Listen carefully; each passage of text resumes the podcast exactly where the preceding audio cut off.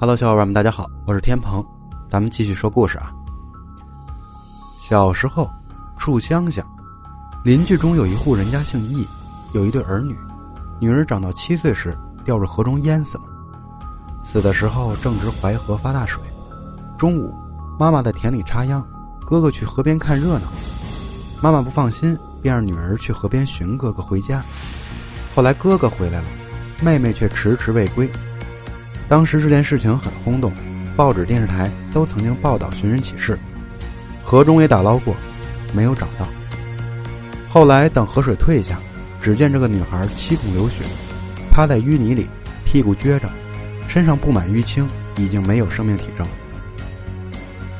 诡异的是，之前在寻找女孩的过程中，曾沿着她留下的脚印一直走。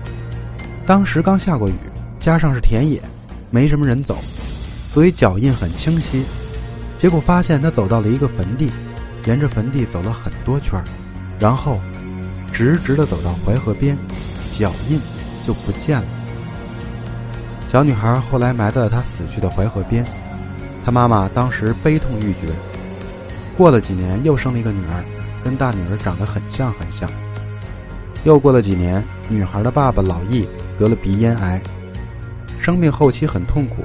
水米不进，在去世的前一天晚上，半夜有人用力踹他们家的门，他老婆就跟老易说：“这是谁大半夜的这么用力踹门？”老易说：“别说话，是我，是我的魂儿回来了。”第二天，老易说想喝面汤，他老婆很高兴，赶紧做了一碗，老易几口就喝光了。喝完后跟老婆说还想喝，他老婆高兴坏了，要知道老易。已经近一周水米未进了，老婆还盼着他能好起来呢。听到他说还想喝，二话不说，一头扎进厨房，又去做了一碗。等把面汤端出来时，发现老易已经上吊身亡了。这是我小时候发生真实的事情。我跟那个死去的大女儿是很要好的玩伴，天天在一起玩。她死后很长一段时间，我每天做噩梦，梦到她来找我，拖我下水。我当时跟我妈求助了不下十次，我妈从来没当回事儿。想来我也是命不该绝，直到现在，我对水都有一种深深的恐惧。再讲一个我二姨跟我说的故事。那会儿我二姨还在念小学，是班长。她说有个同学好几天没来上课了。有一天早晨，我二姨六点来钟就背着书包去学校了，结果在路边看到了这个同学。他作为一个班长。觉得这个同学好几天没上学了，这会儿都在路上碰到了，怎么还在路边杵着呢？他就跑上去跟那个同学说：“你怎么在这儿站着啊？赶紧走，咱俩一起去上学。”那个同学对他摇摇头说：“班长，我不去了，你帮我跟老师请个假。”我二姨心里觉得很奇怪啊，你这都快到学校了，怎么去不了呢？就问他：“你咋个了？”那个同学也没有回答。就对着我二姨摆摆手，示意让她先走，我二姨也就没有管了。到了学校，他就跟老师报告了这个情况，说今天遇到某某了，但是他说他不肯来，要请假。老师当时就吓坏了，就说：“你是不是眼花了呀？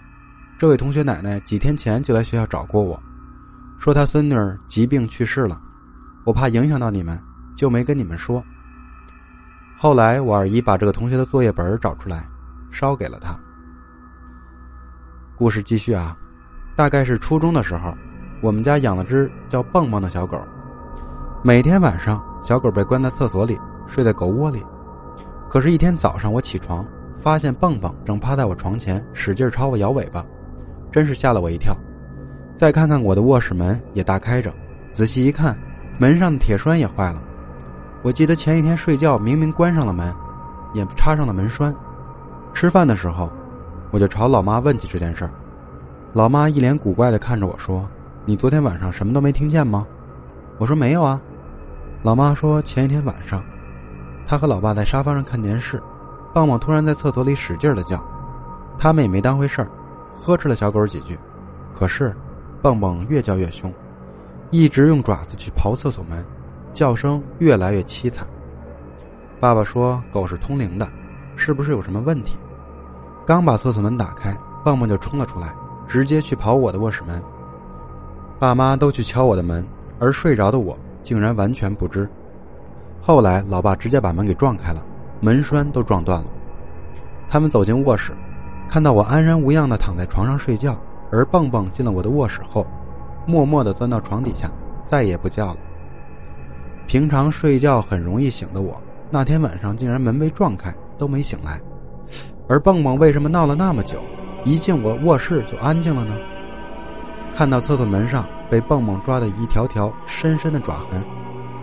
我后背沁出了一层冷汗。上大学时，我依旧遇到过诡异的事情。记得那天周末，我回家休息，中午两点多午睡的时候，梦到我妈叫我帮他拿东西。我有点清醒了，拼命想醒过来去找我妈，但是头脑昏胀，身体怎么都动不了。然后就听到我旁边靠近窗户的地方有很奇怪的声音，那声音很有节奏。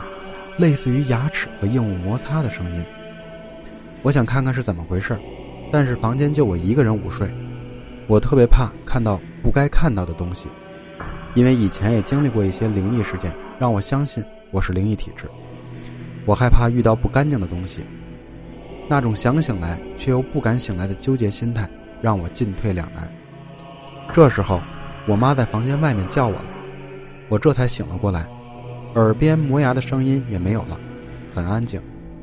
要知道，我家很偏僻，周围一直很安静，从来没有过噪音。然后我妈跟我讲，她刚刚做噩梦了，她梦到嘴里的牙齿全坏了，去看医生，医生就用电锯把他的牙齿都打磨掉了。然后他被吓醒了，马上来找我。我忽然意识到，我被鬼压床，听到有规律磨牙的声音。居然和我妈做噩梦锯牙是同时发生的。大夏天的中午，瞬间觉得脊背发凉。